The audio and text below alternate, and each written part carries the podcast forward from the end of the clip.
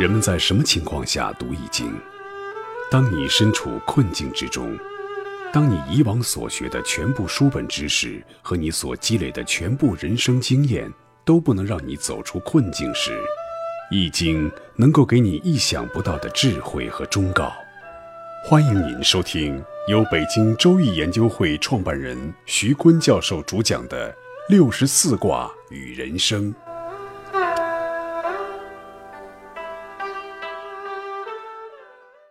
亲爱的各位听众朋友，大家好，我是北京周易研究会创办人徐坤。今天我们继续带您走进周易殿堂，主讲六十四卦与人生。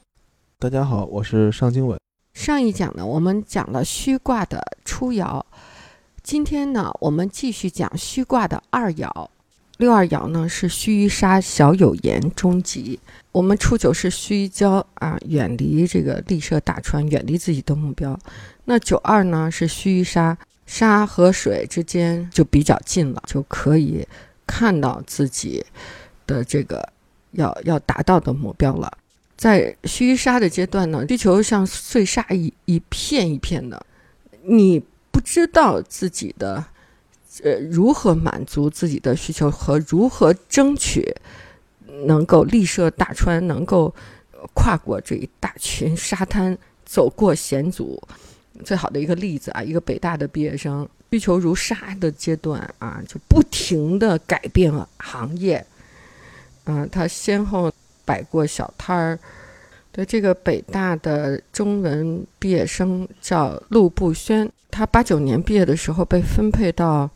长安县的柴油机厂工作，这个地方又小，人际关系又非常复杂。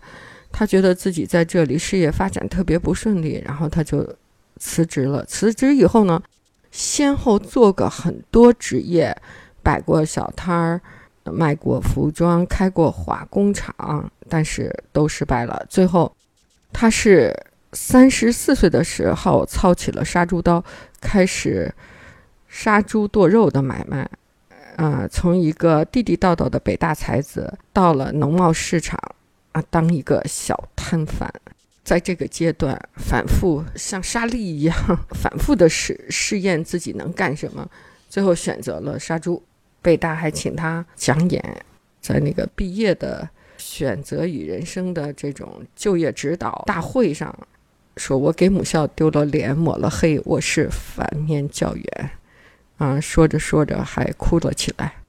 需求的选择啊，就像那个沙粒一样，不停的反复实验，又反复挫败啊，沙子也筑不成高楼大厦啊，沙气水一进就破了。所以呢，这个阶段是反复失败、反复实验，嗯，是人生最低迷的时候。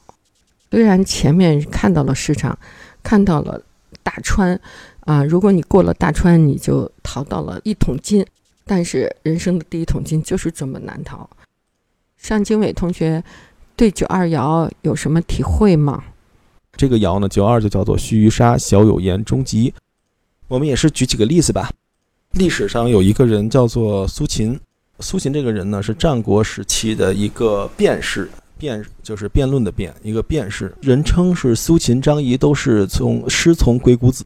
自以为满腹经纶，可以出仕为官，但是他没有想到，他初出茅庐到了周显王，当时是周显王还有秦惠文王那边去应聘，结果受了挫折了，人没人没用他啊，然后就扫不拉几的回家了。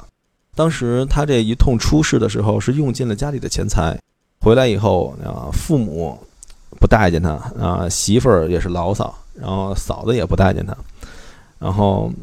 苏秦，他我一辈子总不能这样吧？然后那也没有放弃自己的这个理想，然后最后秦国不用我，周显王不用我，那我就联合六国怼秦国。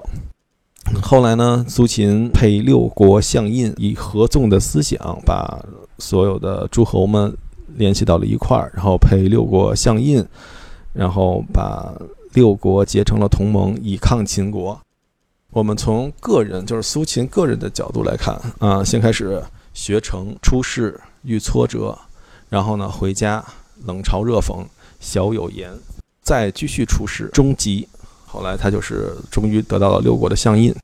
这例子呢，都在说须臾沙在努力中遇到困境，小有言受到别人讥讽，自己持之以恒的去努力，终极。这个也是在说明，就是你要去外面博取功名或者怎么样以后，呃，或者要去外面交换什么的，你自己得先有。就像这苏秦，你先得是满腹经纶，真的能在鬼谷子那坑里跟人家辩论，能把人辩哭了。需求等待帮助的一个卦，需有等待哈，那这里面也当需求讲，有等待有需求，但最重要的是还是得自己有，然后拿去和别人换。九三呢，就是须臾泥了。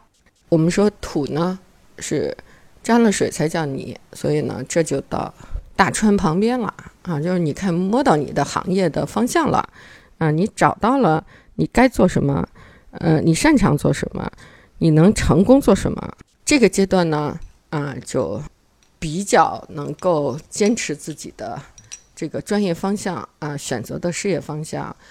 也能有一些资源可以利用了。陆步轩呢，本来是北大的高考状元，到小摊贩去当一个屠夫，嗯，这个命运跟他开了一个大大的玩笑，把他高高举起，又狠狠地摔下了。但是呢，他没有在这里停止啊。我们就说须泥，他已经看到大川了，这个都泥上都浸着水了。他进了这个行业以后呢？他就真的就开了一个北大水平的屠夫店，啊，我们说他开的水北大水平呢，就是他把价值链都摸了一遍，从养猪、杀猪到卖猪啊，他都开始做。养猪呢，就养土猪，注意餐桌的食品安全。他养猪的都是五花肉的，呃太肥了，他能监控，让它减低喂食度；太瘦了，也可以增加它的瘦肉量，卖到北大的水平。然后他的。土猪呢，通过互联网营销卖到了十个亿，终于成功了。六四呢是说的虚与血出自血，我，这个就需求就到了关键的时候啊，这个需求是非常惨烈的，都见血了，而且是自己的血啊。在虚血这个阶段，就是很拼的啊，都得拿出壮士断腕啊，市场就是个绞肉机呀。那好多企业呢，就走不过这个阶段，就死了。我记得我们二零零六年我做当代经理人的时候，每年有一个榜单，就是十大创业新锐。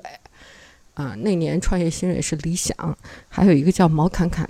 前不久呢，我看到一篇纪念他的文章，他在二零一八年初的时候，他已经开了煤气自杀身亡了。看到这儿呢，当时心里真是很难受啊，觉得。当年那么匆匆忙忙的一个小伙子，不过毛侃侃他确实成长比较畸形，他特别崇拜技术加市场，崇拜像微软的比尔盖茨那样的人物，说百年才出现一个。其实呢，毛侃侃也想做这样的人物，但是呢，他却不是。在镜头中露出他的双臂的时候，你就看到他的右手就纹着人像，左手就纹着龙。据说他压力特别大的时候，还出家，在泰国找了一个高僧，高僧还在他背上纹了一只老虎。就是他的压力大，他表面大大咧咧，谁也不知道，实际就在他的纹身上都能泄露出来。这个纹了一只虎，实际上在风水上就特别忌讳家里挂虎，特别忌讳的是在背对着。卦象的虎，然后掉眼泪或者是沮丧的样子，很快就会被虎吃掉，就是事业就完了。有一些企业家就千叮咛万嘱咐说：“你看徐那个郑永康、徐太后家里他们都挂老虎了啊，你看都完了吧？”实际上呢，呃，毛侃侃他到泰国去纹身，在背上纹了一个虎，是为了让拿这个虎加强他的那个市场竞争的力量啊。那个虎呢，是一种心理的强心针吧。啊，没想到他也被这背上的老虎给吃进去了啊！实际上，这个背上的老虎就是市场上的这个竞争的绞肉机。毛侃侃呢，其实特别的成功，他十七岁就辍学了，因为他的知识是骑行发展的，他的计算机特别好，但是数他其他的知识就是零，所以他不太适合这个教育体制，他辞职自己去创业。他在二十三岁的时候就融到了三个亿的钱，他写了两本书，一本是在那西天取经的路上，还有一本想象像恋爱一样去工作。啊，就人生啊，你写一本书都了不得哈！小小的年龄二十多岁写了两本书，融资三个亿。那当他的印绶护着他的这林奇董事长退休的时候，其实呢，他那个时候应该原地踏踏步，也不要那么再逼自己了，不要再争取更大的竞争的空间和平台。那时他是 CS 游戏获得了三个亿的融资。如果他在这个点上停一停呢，放松一下自己，不要把自己逼得太急了，也许他的寿命还更长一点，不会被绞死。但是，他在这个早早成功的这个平台上，又飞跃了一个更大的平台，最后就是越来越不顺，越来越不顺。所以呢，他就选择了打开煤气，把自己熏死，这样一种方式结束了自己的创业的故事。所以呢，有人就说，没病到一定程度，你千万别折腾去创业，因为创业者都是高危人群，不光是毛侃侃他已经自杀了，就连罗永浩也想过自杀。理想是我们二零零六年当代经理人评的十大创业新锐的另一个得奖的人啊。理想在得知毛侃侃自杀之后，在微博中恳请外界不要对毛侃侃下任何带有主观偏见的结论。他说这样对他很不公平。李想是怎么评价毛侃侃呢？他说毛侃侃是身边好友心中最仗义的那个，没有之一。生活中他永远是第一个出来帮助朋友扛事的人，没有目的，不求回报。创业中，他背负了所有属于他以及完全不属于他的全部责任。身边小有成就的人很多。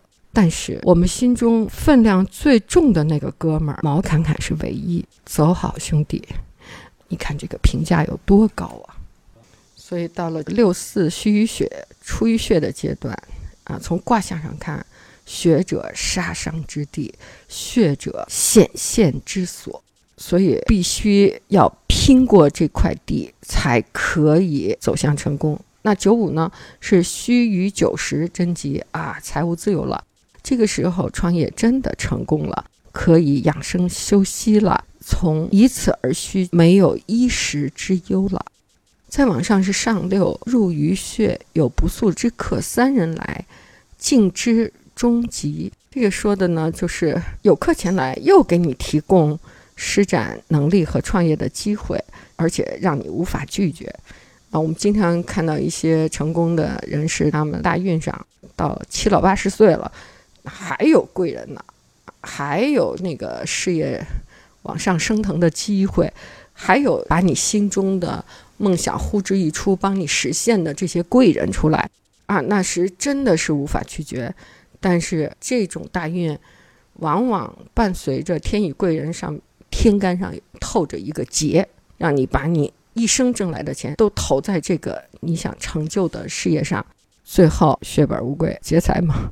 所以呢，都八十好大姐儿了，就投资机会来的时候一定要小心，就折腾不起了。上六入于穴，你都开始带着长发妹游山玩水，开始过那个养老生活了，都入于穴了，还有人来叫你投资，在这个时候你一定要小心又小心的。